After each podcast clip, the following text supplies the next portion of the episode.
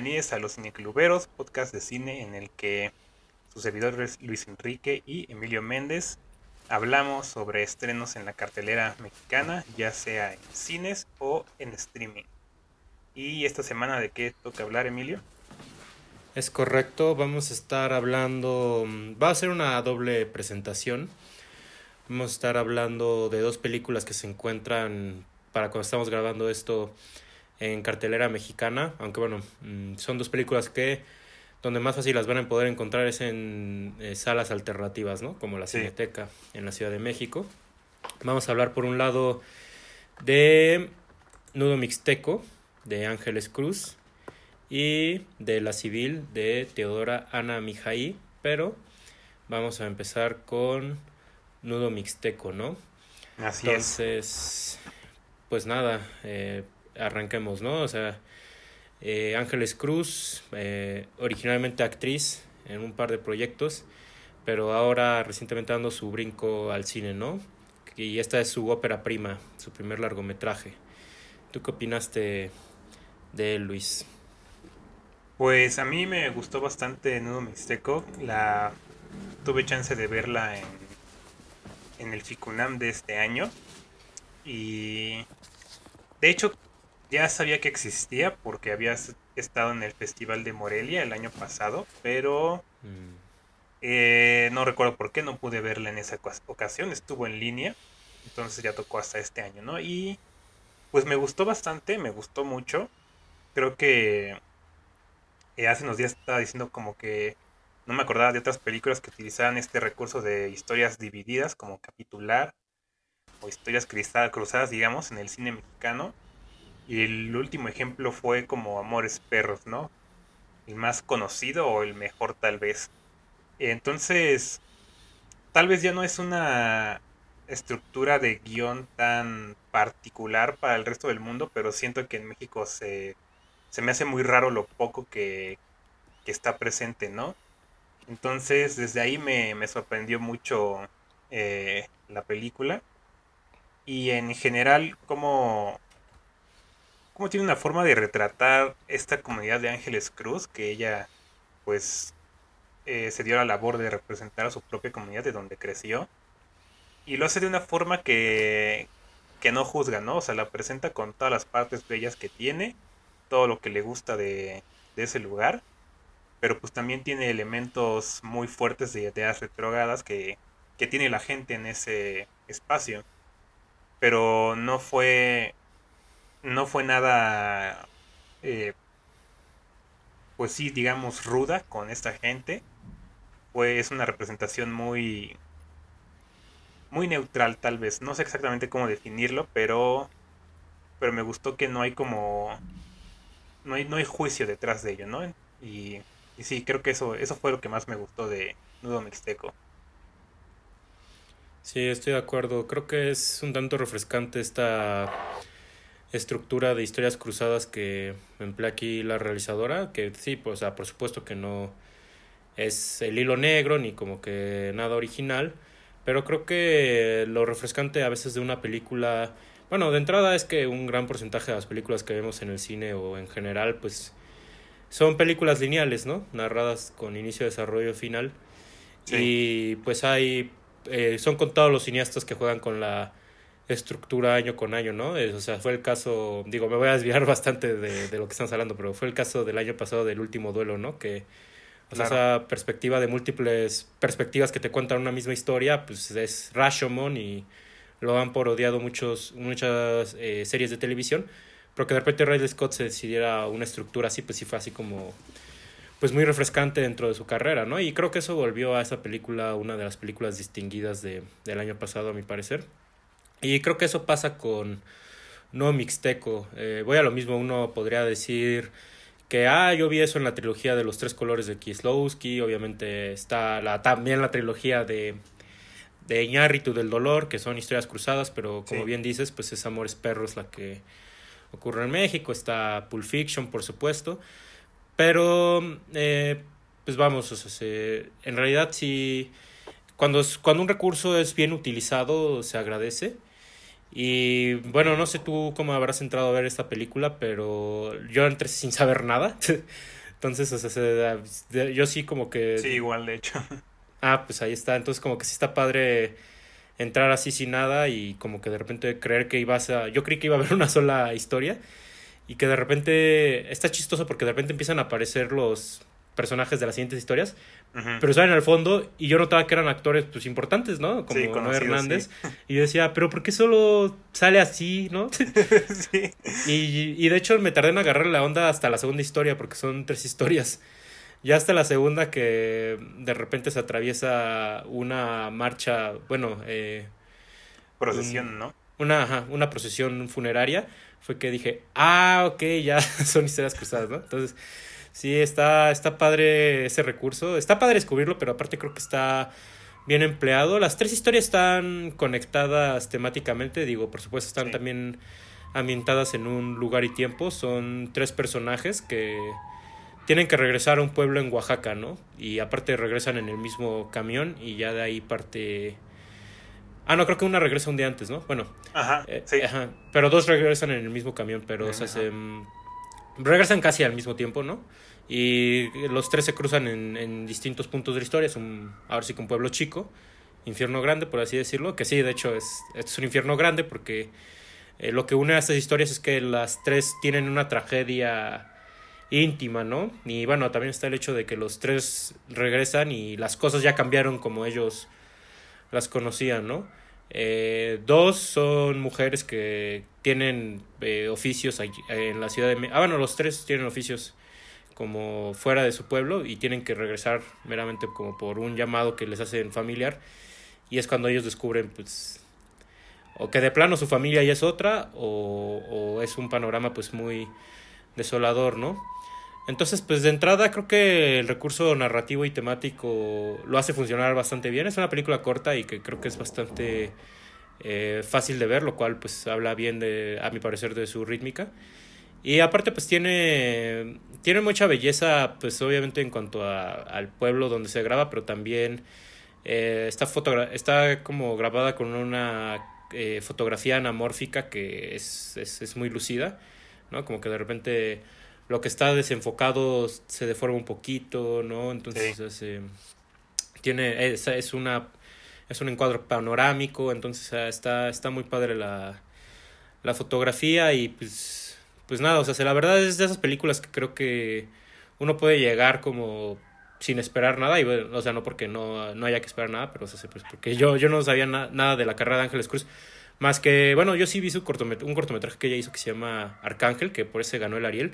Cada de cero me gusta mucho, pero eh, pues no, no, no, sabía yo cuál era su huella como autora, ¿no? Y, y esta película sí dije, ah, ok. Aparte, en cuanto a temáticas que tiene, como sobre la mujer, por ejemplo, la política de la mujer o la desigualdad eh, social, me, se, me hizo, se me hicieron discursos muy interesantes, ¿no? Sí, creo que yo he tenido ganas de ver sus cortometrajes, pero no se me ha hecho. Eh, de hecho, ya un amigo ya me había dicho que, que son muy buenos y, hmm. y que sí trae una línea, ¿no? Temática, digamos. Se puede decir que, que Ángeles Cruz va para ser autora. Hmm. Eh, pues no sé de eso, pero o sea, sí, sí, pues es, es, son buenas noticias, creo, para el cine mexicano.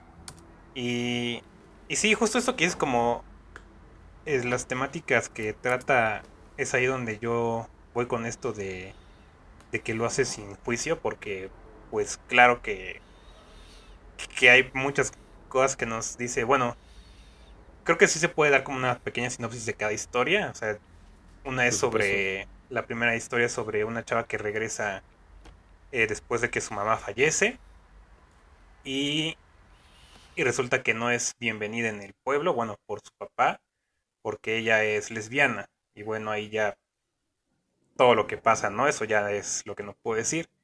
Eh, la segunda historia es de un hombre que regresa después de varios años de trabajar en Estados Unidos para encontrarse con que su esposa ya siguió con su vida con una nueva pareja y que y bueno eso no ya siguió su vida y y él no lo quiere aceptar y la última es sobre otra mujer que también regresa al pueblo y lo hace porque su hija está no exactamente enferma, pero pero tiene un comportamiento particular, ¿no? Y, y pues ella ya tendrá que de alguna forma revelar eh, ciertas cosas de su pasado que, que se repiten con esta niña. Y, y sin entrar como sin mucho detalle, porque creo que sí vale la pena como no, no saber mucho de qué se tratan, porque creo que creo que sí tienen estos planteamientos muy sencillos las historias, pero la forma en la que se desenvuelven es ahí donde a mí me pareció todavía muchísimo más interesante. Porque digo, creo que sí se mete en problemáticas sociales muy fuertes que, que en México justamente se tratan como, como las pone ella, ¿no? Como en, en silencio. Son cosas que, que no se dicen, no se, no se mencionan. De hecho, o sea, como ahorita dije, hasta me sorprendió decir la palabra lesbiana porque en la película, o sea, no es una palabra que nunca cruce por el vocabulario de ningún personaje. Eh, creo que ese tipo de cosas es lo que me gusta de, de la película, o sea, que, que habla mucho de eso, de lo innombrable, digamos, en, en la sociedad conservadora de México.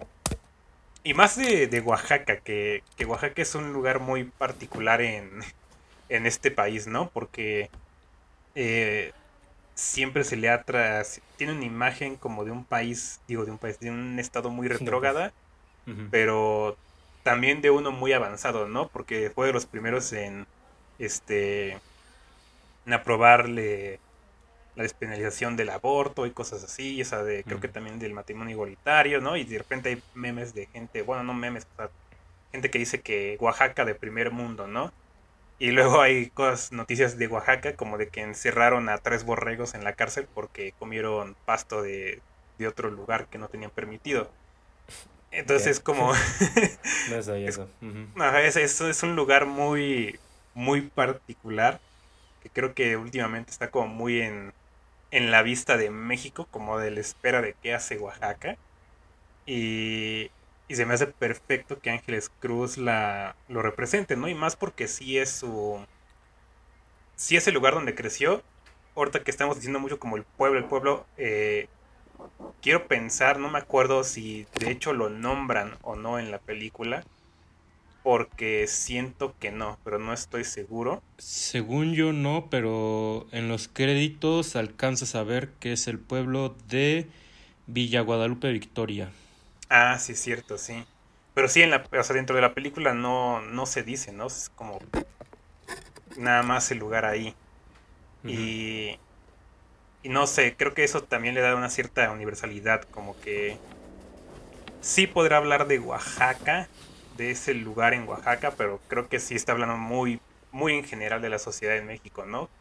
De hecho, creo que un poco el final de, de la primera historia nos da como una... a mí me da una sensación así de que no es como que exactamente sean cosas que solo sucedan en Oaxaca, entonces por eso no tiene un final feliz. No puedo decir por qué, pero. Pero es un final muy abrupto. De hecho, creo que es como. Creo que es la historia que menos me gusta, pero que. Como que no he hecho bien las paces con ese final, porque es muy abrupto. No sé. A ver si ahorita tú me dices qué piensas, pero. Yo todavía no. A mí no me cuaja todavía bien eso. Y. Pues ya, ya solo. Ya para cerrar, o sea, creo que Habla, perdón, pero hablas del final de la primera historia. De la, de la primera historia, sí. Ah, ok. Eh, sí, ya para cerrar. Creo que sí habla muy bien de todas esas problemáticas de que hasta el día que el día de hoy como que están muy presentes. Pero sí lo hace con sin ganas como de, de castigar a nadie, ¿no? Como de que decir, ay, la gente retrógrada, la gente conversadora, conservadora. O sea, no sé, creo que es una algo que nos hace falta mucho aquí en México porque hay como una división muy fuerte entre estos grupos.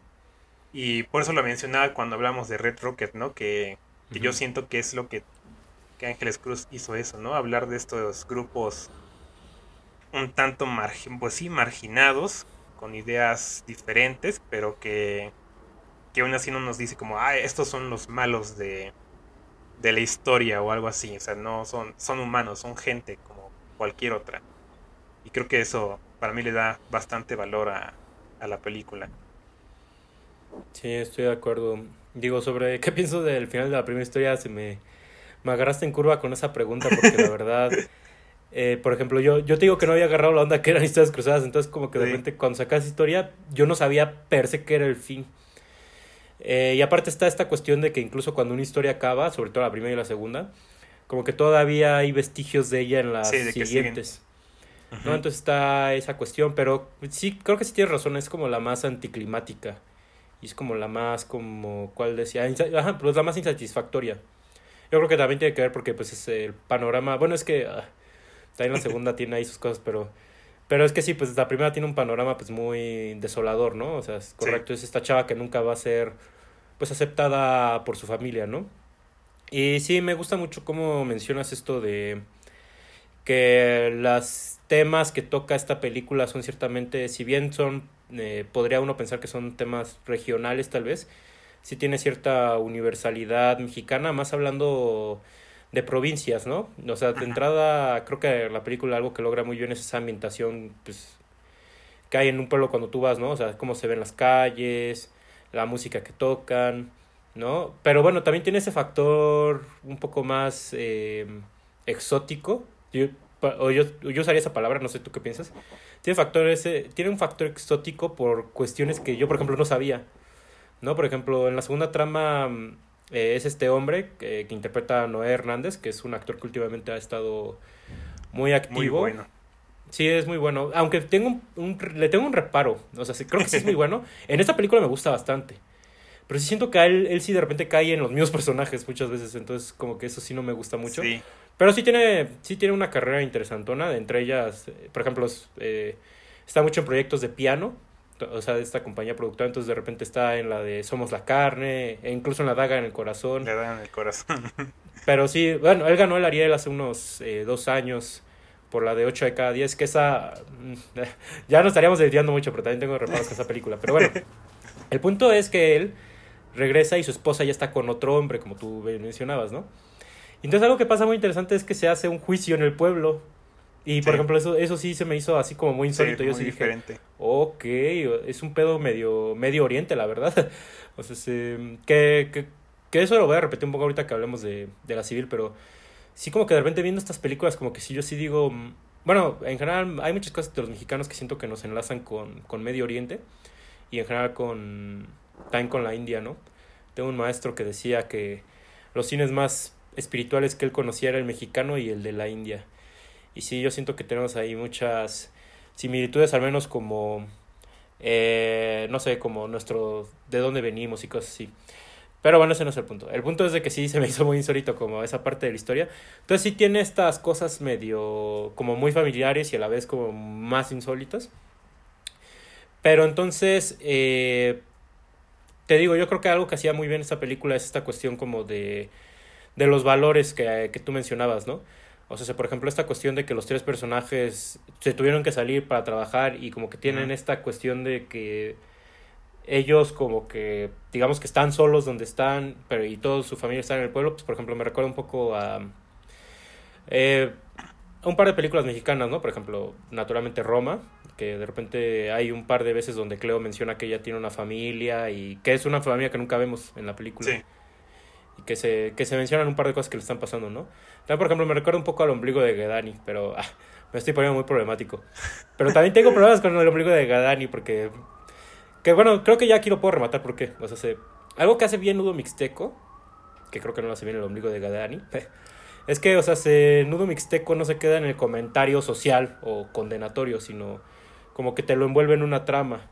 Que creo que eso es por ejemplo, algo que también hace Sean Baker, ¿no? Sean Baker, en vez de hacer su crítica de los rednecks o en vez de hacer un documental del desempleo en Texas o lo que sea, pues hizo Red Rocket, ¿no? Y, y, me parece genial, ¿no? Y lo mismo pasa con Ángeles Cruz y Nudo Mixteco. Pudo haber sido, pudo haber hecho un documental sobre eh, la infidelidad en los pueblos o o alguna o alguno de los temas que toca esta película sobre el machismo y así y, en su lugar hizo mejor tres historias y las hiló de esa manera y eso es a mí lo que me gusta no cuando el tema queda como más eh, abajo, por así decirlo, un poquito más escondido, pues ya permite más como una cuestión de análisis por parte del público y así. Y complejizarlo a fin de cuentas. Yo, porque yo, digo, ya me, ya me desvié, ya mejor es último que decir del ombligo de Gadeni. Pero por ejemplo, yo cuando vi el ombligo de Gadani, yo sí escuché mucha gente que salía de la sala diciendo, sí, es que Gadani es un personaje muy valiente, no como la otra pinche familia, que no sé qué, y es así como de, ah, ok, entonces el público sale con una opinión ya formada de los personajes. Entonces, más bien que la película está polarizada, ¿no? Bueno, o así yo lo pensé. Y siento que eso, por ejemplo, no pasa con Hugo Mixteco. O sea, se, tan solo en la parte del juicio de, con, con, este hombre que su esposa ya tiene otra familia, ya tiene otro hombre, que cuida a los hijos que tuvo con este Esteban, el personaje de Noé mm, Hernández. Tú puedes escuchar como las partes de los pueblos y medio sí puedes decir, mm, pues, digo, obviamente tú tienes mayor inclinación por uno o por otro, pero sí creo que todos los argumentos que terminan dando en ese juicio son hasta eso válidos. Sí. Entonces, pues eso, con, a eso yo hablo un poco con complejidad, ¿no? Que sí, por ejemplo, otra cosa que me gusta mucho de esta película en cuanto a sus temáticas, que también, insisto, es, es algo muy propio de esta película, pero creo que también podría ser algo más universal, es que sí es mucho la reivindicación de la sensualidad de la mujer. O sea, hace como de que es raro como que poder hablar de, de una mujer eh, teniendo placer eh, en general en nuestra cultura. Obviamente por general se habla del placer del hombre. Y esta película sí te dice, pues es que sabes que también las mujeres tienen deseos carnales que no son del todo justificables, ¿no? Que viene de ahí tal vez mi parte favorita, mi diálogo favorito de la película, que es en el juicio, cuando de repente dice la ex esposa de Esteban como de, pues es que mi cuerpo también tiene necesidades, ¿no? Que ese es el argumento más caótico, porque todos dicen como de, no, pues eso, eso, o sea, no estás hablando de dinero ahí, no estás hablando de nada, ¿no? Y digamos que eso, eso lo defiende mucho la película en sus tres historias. Y eso que, por ejemplo, la segunda, el personaje que hizo eso no es la protagonista per se. Entonces, ese, ese tipo de cosas, bueno, ese tipo de temáticas como las aborda la película, a mí me, me llegó bastante, ¿no? Sí, de hecho, eh, me sorprendió eh, mucho esa parte también de la sexualidad femenina, porque eh, no sé si cuenta como spoiler, pero sí hay una escena de sexo entre dos mujeres al inicio, más o menos. En la primera historia. pero me sorprendió, ¿no? Porque, porque sí, aparte de que las relaciones lésbicas se han hecho como en favor del placer del hombre y como muy boyeristas, digamos, eh, en este caso, o sea, sí me sorprendió porque creo que eh, al menos yo no había visto que tuviera una escena de sexo entre dos mujeres indígenas en una película mexicana. Exacto. Eh, no es como, como que algo que pase comúnmente y que pase, que pase además porque sí. O sea, es como una escena que es porque sí, ¿no? No, no necesita justificación, no, no tiene como gran relevancia en la trama ni nada, o sea, pasa porque pasa, ¿no? Y de hecho, eso me recuerda mucho como un, una discusión que he visto en Twitter sobre las escenas de sexo, que si son necesarias o no, y que si deberían estar en el cine o no. Y de hecho, eh, hay estadísticas de que estamos en una época de menor sexo en el cine. Y, y es como de... Sí, por eso impacta tanto cuando hasta se sale de lo que ya era lo normal, ¿no?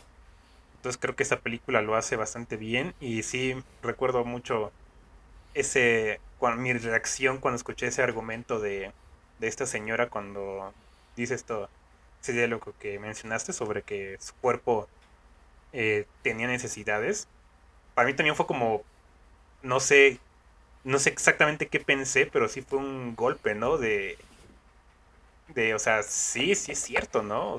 Sí tienes necesidad del cuerpo y eso es muy válido.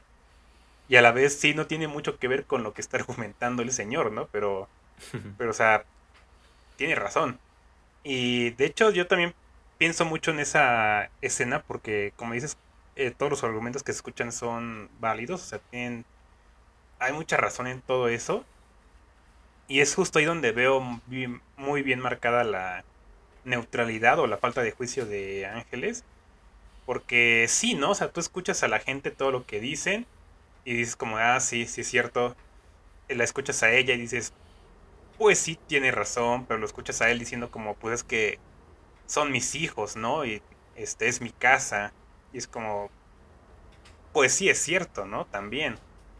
Y, y no sé, también mencionábamos, le mencionaba la vez pasada con Red Rocket que para mí la mejor forma de presentar una mala un mal comportamiento, digamos, una mala persona tal vez decirlo así, eh, es presentándolo como así totalmente sin juicio, ¿no? Porque creo que sí depende de la gente ver, eh, darle ese, esa categoría a los, a los personajes o cómo les hacen sentir.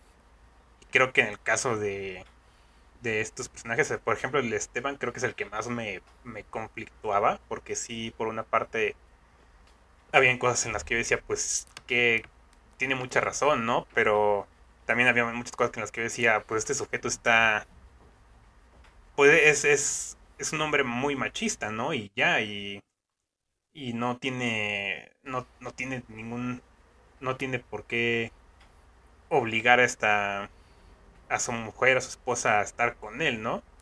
Eh, pero eso es como un, juicio que yo mismo me hice a partir de, de, estar viendo la película, ¿no? No porque, no porque lo presentaran a él como, como el malo. De hecho, es el protagonista de su propia historia, ¿no? No está ahí eh, como el villano, como el antagonista. Él es directamente eh, el personaje central. Entonces creo que creo que a mí eso esa parte como de que te mete en conflicto se me hace muy interesante. Creo que pasa más en, esa historia, en la segunda de Esteban. Eh, en las otras creo que sí es un poquito más claro que sí hay una fuerza antagonista no sé si podría decirle así. Creo que en la tercera en especial sí hay un antagonista. Pero que cabe en lo mismo. Creo que. Creo que de hecho ese antagonista ni siquiera es el personaje tan importante en esa historia. Es, de hecho, es. De alguna forma tampoco recae como un juicio tan fuerte sobre él. Creo que una vez más es cosa como de que tú digas. A este güey se merece tal cosa, ¿no? Pero depende mucho del espectador. Porque sin decir nada, creo que de hecho no hay como tal consecuencias en esa historia, entonces eh, quedan en tus manos, ¿no? Y creo que nada más para cerrarme, ahorita me acordé que, que al final tiene como un pequeño antisímbolo la película que me pareció muy interesante sobre un objeto que, que empieza con esta, que aparece al inicio de esta tercera historia y al final eh, el personaje dice, pues ni siquiera sé por qué tengo esto, ¿no? Eh, creo que ahí resume bastante bien eh, como las ideas de la película, ¿no? Cómo estás tan arraigado a los lugares en los que creciste que, que a veces ni siquiera sabes por qué cargas con esas cosas, ¿no? No sé por qué. Ahorita, ahorita me acordé justo de ese momento y se me hizo bien para cerrar mis comentarios. Y de hecho creo que se relaciona con el poema que aparece al inicio, que no recuerdo bien qué dice, pero creo que habla justamente de eso, ¿no? Como cómo estás tan pegado a tu lugar de origen que por más que trates de despegarte de él, es de alguna forma hasta imposible, ¿no? Y no sé, creo que creo que eso es lo que Ángeles Cruz nos estaba diciendo de ella misma a lo mejor, ¿no? Como que sí, estas cosas pasan en el lugar donde crecí, pero pero es el lugar donde crecí, ¿no? Y es va a ser parte de mi identidad por toda mi vida. Entonces, creo que esa me parece una idea bastante valiosa que sale de, de Nudo Mixteco. Sí, totalmente. Pues ahora sí que igual nomás para cerrar, o sea, se, creo que esta película maneja varias cosas muy interesantes que digo, yo creo que tú lo sabes y yo ya lo he dicho en otras ocasiones, pero yo para nada soy de la historia, de la historia. Yo no para nada soy de la idea de que las historias en el cine tienen que ser necesarias o reivindicadoras y todos esos tipos de discursos. Pero sin embargo, sí se entiende que hay ciertas cuestiones en el cine que todavía siguen siendo tabú y que hay que irlas rompiendo, ¿no? Y por ejemplo, esto que tú mencionabas del. que bueno, también yo mencionaba un poquito lo de la sensualidad femenina, pero ni siquiera solo la sensualidad femenina, sino la sensualidad también indígena. Sí. Pues es algo que en películas indígenas de plano no tampoco yo había visto algo que se tocara, ¿no? No sé si alguien que nos escuche tenga un ejemplo y nos guste dejar en los comentarios. Pero sí, hasta por eso también esta película se sintió como hasta eso innovadora o como parteaguas, porque sí, es creo que un tema que no se toca muy seguido y sobre esto que mencionas de del poema y de cómo la gente está arraigada a su lugar de origen, que bueno, eso creo que somos todos, ¿no? Digo, es una idea un poco caótica eso de las raíces, porque, por ejemplo, Slav Zizek dice que nuestro futuro está en cortar nuestras raíces, ¿no? que para donde vamos con todos estos problemas de nacionalismo y de conflictos de naciones y así, pues igual y sí, pero ese no es el punto. El punto es de que, o sea, si hay como un problema, ¿no? Que plantea esta película y que es por eso que es una película trágica. Más allá de que no es una película compasiva con sus personajes. O sea, es trágica por esto mismo, o sea, porque ellos están atados a un lugar que los rechaza. Y es un rechazo que pues no proviene, como tú dices, de, de juicios casi que éticos, sino son juicios morales que ya están establecidos en esta sociedad y que pues una persona que vive en la ciudad pues no puede venir y cambiarlos, ¿no? Y también nos habla sobre eh, los problemas de la migración, ¿no? O sea, sobre la impunidad de ciertos crímenes. Entonces, la verdad se me hizo una película bastante fascinante. Yo sí creo que es una película a la que voy a estar regresando en distintas ocasiones y casi casi que por el puro hecho de, de su estructura y narrativa, ¿no? O sea, ya desde ahí creo que vale la pena meditar, bueno, esa es mi meditación final, ¿no? Dentro de los temas importantes que toca esta película, que por supuesto todos me parecen valiosos. Eh, yo creo que uno que a mí yo rescato bastante es eso, ¿no? O sea, se, y que, que una historia ya la conozcamos, o sea, se, un, un, un, digamos, una técnica narrativa, o sea, se, creo que todavía se vale eh, usarla y, y, tener un giro refrescante dentro de ella. Entonces, la verdad sí, o sea, se, la verdad tiene rato que vi su cortometraje de Arcángel, pero independientemente de eso y de lo que dije hace rato, o sea, la verdad, pues por lo menos con esta película a mí sí me deja mucho más ganas de ver qué va a hacer después esta cineasta, ¿no? Sí, a mí también. Pues ya, así terminamos la discusión de Nudo Mixteco y entonces ahora vamos a hablar de La Civil de Teodora Mihai. Creo que es, sí, Mihai. ¿Es Teodora Mihai o Teodora Ana Mihai? Ana Mihai, sí, que se estrenó en el Festival de Cannes de el 2021 y pues hasta apenas anda llegando a, a cines en México. Y pues recuerdo que tú, Emilio, tú pudiste verla, eh, de hecho, hace cuando salió en Cannes. Y pues, ¿qué te pareció? Sí, para que sepa, no fui a Cannes. No. Me inscribí, me inscribí a un evento aquí en México que era el mercado de cine de Cannes, que es el March to Film, que el año pasado hubo ahí un evento donde podías ver unas proyecciones de Cannes aquí en México y solo se hizo ese año, porque sí, este año ya no se hizo. Fue por condiciones de pandemia, porque en realidad cuando tú eres un distribuidor tienes dinero para viajar hasta allá y comprar las películas que quieres distribuir aquí en México. Pero bueno, aquella vez tuve suerte y sí, en efecto la vi hace un año y changos, no quería empezar por ahí, pero bueno, creo que ya me voy a ir por ahí, ahora sí que por allá voy. Y sí, yo cuando la vi hace un año, la verdad me, me gustó bastante. O sea, sí, eh, sí estaba un poco sesgado porque había escuchado esto de la ovación de 8 minutos que recibió la película y todos estos buenos comentarios que hubo en el festival. Después la película gana el premio, ganó uno, uno de los premios que se dio en esa edición que fue el premio a la valentía dentro de una Certain Regard, donde también se presentaba Noches de Fuego de Tatiana Hueso. Digo, yo la vi antes de que le dieran el premio a la civil, sí. Pero, o sea, sí, sí había cierto sesgo, la verdad, y la verdad eh, es una película que me había, me había gustado bastante, sobre todo porque jugaba mucho con, con el hecho de que era una ficción. Y entonces eso le dio pie, a mi parecer, a, la cineasta a crear escenas mucho de suspenso, de cine negro, impactantes, etcétera, ¿no? Y la verdad, eh, pues ahorita que ya estamos hablando de ella, sí se puede decir que pues, ya ha habido una respuesta del público a, hasta, a este punto donde ya se estrenó en salas comerciales casi un año después. Y la verdad me ha sorprendido bastante que es, ha recibido mucha aversión por parte del, del público. Sí, sí ha habido muchas respuestas ahí negativas. Y entonces, esta segunda vez que ya la iba a ver, hasta la vi con miedo, como de changos, ¿qué pasó? me sesgué. ¿Qué, qué? A ver, y, y o sea, viéndola por segunda vez, la verdad reafirmo sus virtudes. Me parece una película eh, que me gustaría ver más de este tipo en México. Y lo peor es que hay. o sea, se, eh, esta película parte de un hecho real que es eh, el caso de Miriam Rodríguez en Tamaulipas, donde desaparecen a su hija. Ella sabe quiénes la desaparecieron, los denuncia a las autoridades, las autoridades no le hacen caso. Y entonces digamos que ella empieza una cruzada personal para encontrarla y de hecho llegó bastante lejos.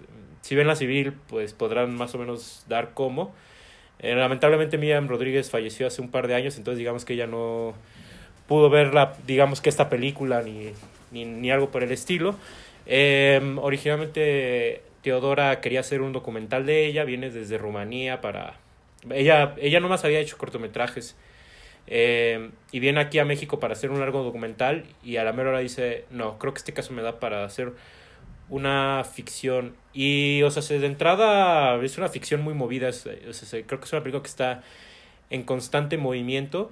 Y que de todos modos, no sé qué tantas libertades creativas se tomen, la verdad, pero, o sea, a mí me sorprende cómo una historia real y como muy sórdida la lleva a este terreno del thriller, la lleva de repente a este a estos momentos que son mucho de tensión, ¿no? Y, o sea, es un dominio del género que a mí me sorprendió bastante para hacer una una ópera prima. Y a lo que voy con esto es de que, por ejemplo, este tema de las desapariciones forzadas ya se ha tocado mucho en el cine mexicano. Tan solo el Ariel del año pasado lo gana Sin Señas Particulares. Sí. Eh, que, que, ojo, si recordamos cuando hablamos de Sin Señas Particulares, yo te dije, va a haber muchas comparaciones entre la civil y Sin Señas Particulares. Y yo ahorita voy a, voy a hacer una, ¿no? Eh, por ejemplo, está en el documental de las tres muertes de Marisela Escobedo. Justo ahorita estaba leyendo hace rato que está también Tempestad. Pero siento que ese. Bueno, como son dos historias en ese documental, siento que como que no, no, no abarcan tanto ese tema, ¿no? Pero yo lo que quiero llegar es que ese es, ese es un tema que ya es muy común en la cinematografía mexicana. Y aparte la cinematografía mexicana, a mi parecer, y esto es una generalización que se dice, que yo creo que es real. Casi, casi que si tú quieres ver cine mexicano, tienes dos opciones o vas a ver la nueva comedia de Mauricio Ockman o de alguno de los Derbez, o vas a ver algún filme frío, contemplativo, deprimente de una problemática social en, en México.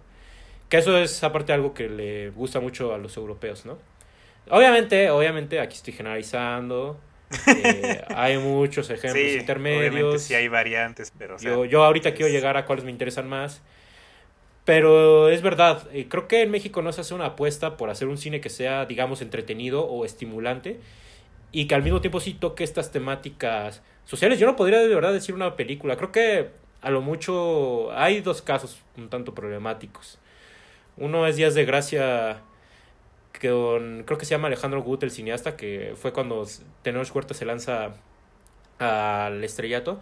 Esa película a mí no me gustó en su momento, sí se me hizo muy hollywoodense ¿no? Es, creo que fue un...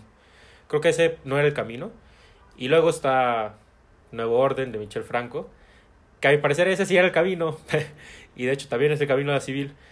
Pero curiosamente las está recibiendo con mucha aversión la gente, ¿no?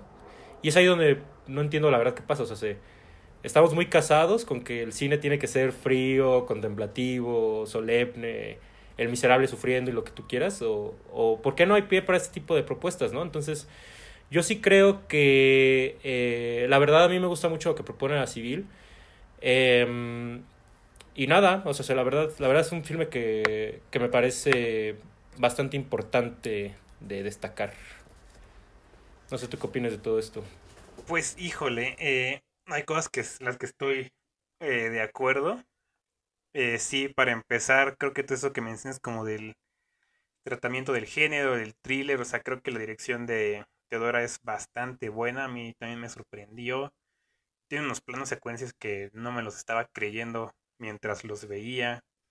Eh, o sea, sí, creo que es una película fascinante en muchos sentidos.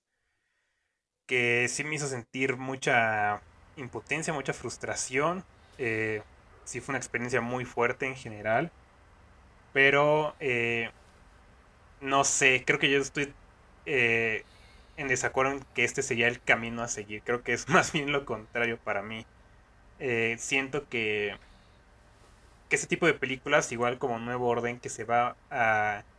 que están como rascándole a lo explotador, a la explotación, eh, con temáticas sociales muy importantes, eh, creo que no es no es el camino y por de alguna razón sí el público mexicano no no lo recibe no sé por qué, no, es, no sé qué sea en general que mucha gente aquí en México eso no, no lo recibe nada bien. Eh, y sí, o sea, no, no sé cómo describir eso, ¿no? Pero a mí sí vieron escenas en la civil en las que yo dije como esto ya es un poquito pasado de la línea entre lo que sería, eh, no sé, una, no sé cómo decirlo, pero o sea, que sí ya rayaba en la línea como entre lo morboso y lo que es verdaderamente una denuncia o una representación fuerte. O sea, creo que, creo que sí la cruzó varias veces. Y y sí, eso, como dijiste, es algo que le gusta mucho al público europeo y creo que por eso pues le fue muy bien allá, igual que a Nuevo Orden. Eh, no sé qué pasa justamente que también ese cambio de como de cultura a lo mejor, eh, allá se vuelven películas un tanto más eh, mejor recibidas, como mejor bienvenidas, pero que, que el público mexicano no las no las quiere ver así. Eh, no, no, sé exactamente de, de, dónde venga eso. Siento yo, por mi parte, que creo que por el hecho de ser nuestra realidad, eh, hay como cierta... como ganas de, de, mantener esa distancia, ¿no? Entre... como que muchos de los comentarios que veía de la civil era como que es que ya es tan, tan, tan real que deja de ser una película, ¿no? Se vuelve nada más una recolección de, de experiencias colectivas entre las mujeres. Eh, y sí, sí lo entiendo, ¿no? O sea, creo que creo que eso es lo que pasa y creo que por ahí hay como un poco de, de resistencia estas, este tipo de películas. Y, y no sé, por una parte creo que sí me, me gusta mucho, me, o sea, viendo la película creo que sí entendí muy bien a dónde iba y todo. Pero también creo que hubieron ciertos puntos en los que dije, claramente esto no lo hizo una persona mexicana. Eh, toda esta subtrama que hay con, la, con los militares y esos dije como, ¿qué es esto? ¿Qué estoy viendo? ¿Por qué, por qué de repente la película se toma ese, ese camino tan, digamos, de del orden, de la como de quitarle un poco de valor a la justicia propia mano. Eh, porque yo, por más que quise buscar, nunca encontré en la historia de Miriam Rodríguez que hubiera participación así de los militares como se presenta en la película. Eh, sí se me hizo extraña esa, esa decisión porque, eh, sin entrar a detalles, hay como, como una, como que quieren presentar a los militares como un tanto corruptos, pero a la vez como que los reivindican porque los narcos son peores. Eh, ese no sé si fue algo como como que sucedió nada más así en este por accidente digamos pero sí se me hizo como un mensaje medio acá eh, peligroso estar diciendo como que los militares deberían tener luz verde a todo lo que quieran hacer mientras tengan dominados a, al crimen organizado, ¿no? Eh, ese tipo de cosas yo dije eso claramente no lo no lo piensa alguien que conoce bien a la sociedad mexicana aunque creo que uno de los escritores sí es mexicano no estoy seguro pero creo que sí, sí, eh, entonces no sé creo que por más que que estoy seguro que sí tiene muchas virtudes esta película eh, yo no siento que sea para mexicanos y si bien no puedo explicar por qué, pero sí entiendo este rechazo que ha habido de parte de, del público. O sea, creo que no ha sido tan, tan, tan, tan radical como Nuevo Orden, pero sí he visto que, que hay ciertos grupos que han rechazado la película por, por esto, ¿no? Porque es tan... Eh, sobrepasa tanto la, la línea entre ficción y realidad que, que se vuelve eso, ¿no? Se vuelve nada más una... Es... Se vuelve justamente la realidad, entonces... No sé, a mí sí me hubiera gustado que no fuera tan tan explícita en ciertos momentos, creo que eso me habría cambiado bastante la percepción de, de en general de la película. Ya, Chale, pues ahora sí que nos va a faltar un poquito de tiempo para poder expandir en un par de ideas, pero primero sí me gustaría como explicar un poco este comentario sobre lo que quieren los europeos, sobre todo porque sí necesito esclarecerlo para poder seguir la línea que quiero seguir. Pero yo no me refería a que exactamente ellos quieren ver nuevo orden y la civil. Yo me refiero que hay una idea en el extranjero de que en México solo se hacen películas sobre violencia en el país y sobre desigualdad social y siempre es con una perspectiva fría. Eh, eso es más bien lo, lo, que los europeos quieren ver de nosotros y lo peor es que se los hemos entregado. se los hemos entregado, vamos. Y yo siento que el propio cine mexicano se ha encasillado en eso. Y a mí se me hace la verdad muy triste el caso de que se esté rechazando películas como Nuevo Orden y como La Civil, porque siento que son ese intento de, no, el cine mexicano no tiene que ser así, podemos hacer cine de género, de verdad podemos, pero el cine, los mexicanos no lo quieren, la verdad no lo están rechazando, y, yo me pregunto, bueno, no me pregunto, ha habido ahí unas cuestiones con las que yo estoy muy en desacuerdo, ¿no? Eh, por ejemplo, eh, yo siento personalmente que esta película ya está muy sesgada por parte de quienes la rechazan porque la produce justamente este Michel Franco. Y yo he escuchado muchos comentarios que de hecho la comparan con, con Nuevo Orden. Y de hecho desde aquí sí quiero hacer como, ya, ya sí ser muy tajante, ¿no? Lo único que esta película tiene de Nuevo Orden, porque con Michel Franco no tiene nada que ver. O sea, no. O sea, Michel Franco es una persona que ambienta todas sus películas dentro de la clase alta mexicana de la ciudad y claramente esta película no hace esto. Lo único que tiene que ver con Nuevo Orden es que la película te habla sobre la impunidad que tiene el ejército eh, a la hora de operar. De hecho, también yo por eso te diría que la película no va por ahí por lo que dijiste de que eh, la película te dice, no, sí, la solución es que los militares radiquen al narcotráfico. Yo digo que la película no va por ahí. Porque de hecho la película sí, sí tiene un punto de ambivalencia. De hecho, es de las cosas que más me gusta de la película sí te dice, pues sí, los militares están ayudando a la protagonista, pero no la están ayudando por generosos. Y aparte, o sea, también de hecho, más adelante dentro de la película hay un punto donde de pronto ya ni siquiera la están ayudando per se, sino, o sea, ya de plano la, la rechazan y ella queda pues alienada de todos sus operativos, ¿no? Y de hecho es lo mismo de lo que habla Nuevo Orden, o sea, se, hubo mucha gente que dijo, no, que la película es una apología de que hay que temerla a la gente pobre, de que se vaya a alzar, y, y sí es así como de, oye, pues no viste la película completa, porque la película más bien te habla de qué pasaría si mañana la élite quisiera imponer un nuevo orden, o sea, con cuál fuerza atacarían, y es ahí donde nuevamente se habla de la impunidad del ejército, que para todo esto, tanto la civil como nuevo orden se estrenan en un sexenio donde se militarizó al país. con lo de la Guardia Nacional. Entonces, eh, yo sí creo particularmente con la civil que sí te maneja la ambivalencia. De hecho, no te da una respuesta de que si está bien por aquí o por acá. De hecho, por eso la película, a mi parecer, es bastante agria. Incluso apuesta por un final bastante, bastante agrio y anticlimático.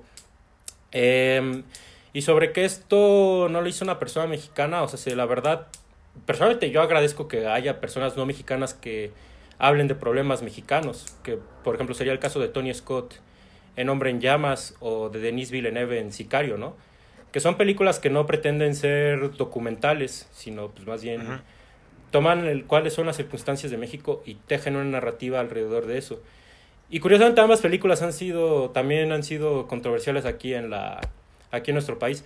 Más Sicario, que de hecho tuvo el caso de que hubo un gobierno que, creo que fue el gobierno de Chihuahua el que la quiso eh, prohibir en salas, ¿no? Cuando Sicario, insisto, no, no es una película que denuncie el problema de narcotráfico en, en, en México. De hecho, Sicario es una fábula sobre qué pasaría si el gobierno estadounidense quisiera hacer operaciones negras aquí en México. Entonces, o sea, sí siento que a la hora de hablar de temas nacionales, como que la gente se calienta y dice, no, no, tú no los puedes hablar porque tú no eres aquí, ¿no? Y es así como de, pues vamos, a mí me parece muy bueno que haya gente ficcionalizando lo que sucede aquí en México y, o sea, se, pues eso es una forma de hablar del tema. Yo personalmente siento que esta película no es explotativa. De hecho, al contrario, muchas veces donde la cámara no voltea a ver las escenas violentas, particularmente, por ejemplo, hay una donde está Cielo, que se llama el protagonista, agarra golpes a un conocido suyo eso no lo vemos. O sea, vemos ya hasta que el tipo ya está todo ensangrentado, pero yo sí no sería partidario de que esta sea una película explotativa. Entonces, en este sentido, o sea, la verdad, yo voy a lo mismo, o sea, se, mm, ¿Por qué la gente la está rechazando? Yo sí creo que tiene que ver con una cuestión. Bueno, Nueva Orden ya es otro tema, o sea, es, casi que podemos hacer su propio podcast. Pero esta sí siento que va muy de la mano con que está Michel Franco en la producción. Y sí siento que Nuevo Orden va a marcar un antes y un después de, pues por lo menos para la carrera de Franco, porque claramente de ahora en adelante las películas que tengan Michel Franco dentro de sus créditos van a tener, Probablemente. van a ser repelidas por las audiencias por audiencias que posiblemente no saben que él también fue productor de películas como Mano de Obra, películas como Desde Allá, ¿no? Que lo chistoso es que Mano de Obra es, tiene más que ver con Michel Franco que La Civil. Y esa, por el contrario, fue muy bien recibida. Entonces, o sea, yo ahí sí creo que va a haber un sesgo por parte del público. Eh, la verdad, ahorita Michel Franco yo veo que sí ya está optando más por hacer cine en el extranjero, lo cual de hecho qué bueno. ahí lo van a apreciar más, como le pasó a los tres amigos. Y eh, también habría que tomar en cuenta que Michel Franco no es el único productor en esta película. También están, por ejemplo, los hermanos Dardenne, eh, lo cual habla bastante de que esto es un esfuerzo colaborativo de varios países por hacer esta película, lo cual yo lo aprecio más. Y sí menciono a los hermanos Dardenne eh, particularmente, porque esta película tiene mucho esto que tienen los hermanos Dardenne del cine directo, se le llama que, por ejemplo, Teodora Mijay, tú mencionabas los planos secuencias, Teodora Mijay en vez de cortar, es seguir al personaje en todo momento, por eso me gusta bastante la película. Porque esto es una crónica, básicamente esto es una crónica presencial como de lo que... Por ejemplo, eso de que tú dices que, no está, de que tú no encontraste esto de la ayuda militar a Miriam Rodríguez, sí me parece interesante, ahí sí, no sé, ahí sí a lo mejor yo adjudicaría que la película tiene libertades creativas, pero eso no lo sé. Eh, pero sí, o sea, la película tiene esta eh, perspectiva de crónica presencial, de seguir a la protagonista donde sea que vaya. La, protagonista está al 100% dentro de la película. Y esos son los Dardenne. O sea, eso es el tipo de cine directo que se hace cineastas como Ken Loach, como yo ya decía, de los Dardenne. Incluso un poco los propios Winterberg y Lars von Trier que hacen el cine directo. Son un poco por esa escuela y la verdad, insisto, ese tipo de mezcolanza que hay de la perspectiva que tiene la película a mí la hizo más rica, personalmente. Este, pues a ver, creo que mm, para empezar, sí, o sea, sí estoy de acuerdo que no es una película explotadora, o sea, más bien, o sea, repito, es más bien como que unas cuantas escenas para mí rascan a llegarle, pero o sea, no es que... Creo que no, en general no, no es explotadora porque como dices bien, hay escenas que de violencia que están ahí, pero que no es explícita, no se ve. Esas en particular me gustaron muchísimo. Eh, la cuestión de Michel Franco como productor, fíjate que yo creo que mucha gente no sabe que es productor. Yo lo supe así hasta que salió en los créditos y dije, ah, mira, el Michel está ahí. Eh, creo que con la civil es diferente. Eh, creo que sí, el sesgo no, no, tiene mucho que ver con Franco. Es, es algo más como... Para mí creo que sí es algo más sobre cómo retrata esta situación. Creo que sí es como un poquito informativa pero no para los mexicanos. Creo que los mexicanos ya una película como La Civil es como esto ya ya lo sé, ya muchos ya lo viví, ya lo vivieron, ¿no? Eh, no hay como eh, más que decir y y a lo mejor en el público extranjero sí encontrarán cosas que les van a hacer decir como, ah, yo no sabía que eso pasaba en México. Eh, eso no es realmente malo, no está mal. Y como dices, está bien que hay, haya directores y directoras de otros países que vengan a México a hacer cine. Eh, de hecho, yo también no lo digo así como de que ah, es que no, no, lo dirigió un mexicano en un sentido como de que por eso es malo, ¿no? Porque no lo dirigió alguien mexicano. O sea, no. Creo que a eso más me refería como una parte cultural, eh, más que más que que si, si está bien o está mal eh, su representación. Eh, pero sí, creo que. Creo, creo que para mí es eso con la civil, como que no. No hay mucho que me, que yo sienta que ofrezca para el público aquí en México, sino para el público extranjero. Y eso eh, no es que le quite valor, pero pero siento yo que de ahí viene ese rechazo, porque porque ya se vuelve como una película que solo está representando la realidad tal, casi tal y como es aquí, pero que que no no, no, no te dice nada más, no me a mí no me dijo nada más, no me explicó, no sé, no sé cómo decirlo, o sea, tampoco es como que esperaba que me diera soluciones o algo así, pero o sea, eh, sí, siento que, que no aprendí nada, no sentí nada diferente que lo que ya siento en general viendo las noticias todos los días. Eh, creo que en ese sentido a mí eh, fue lo que como que no me deja apreciar totalmente de, esta película, porque creo que sí, eh, en otros niveles sí es una película excelente, la verdad es que sí lo es. Y a mí sí me gustaría ver más de esta directora, porque creo que yo no sabía que era ópera, prima, pero o sea, sí es ópera prima, de verdad que está en un nivel grandísimo. Eh, entonces sí, sí, no sé, siento que es una película que me tiene conflictuado.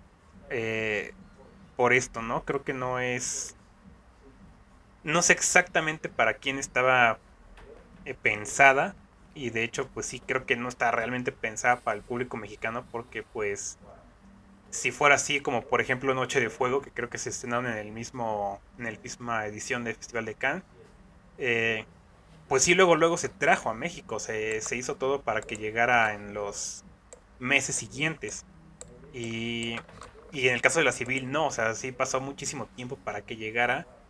Y creo que en parte tiene que ver un poco, poco eso, que, que realmente su público objetivo no, no estaba aquí eh, en México, ¿no? Y de nuevo, eso no es realmente malo, no es algo que le quite valor a la película, pero eh, creo que para mí viene ese rechazo que ha tenido de algunas personas, eh, es de eso, como que no es no es la no sé cómo no es la película de desapariciones más que mejor ejemplifica lo que esté lo que está sintiendo la gente en este momento, ¿no? Creo que, por ejemplo, Sin Señas Particulares, sí es una película que un poquito más eh, da hacia, hacia lo que va sintiendo los mexicanos en este momento.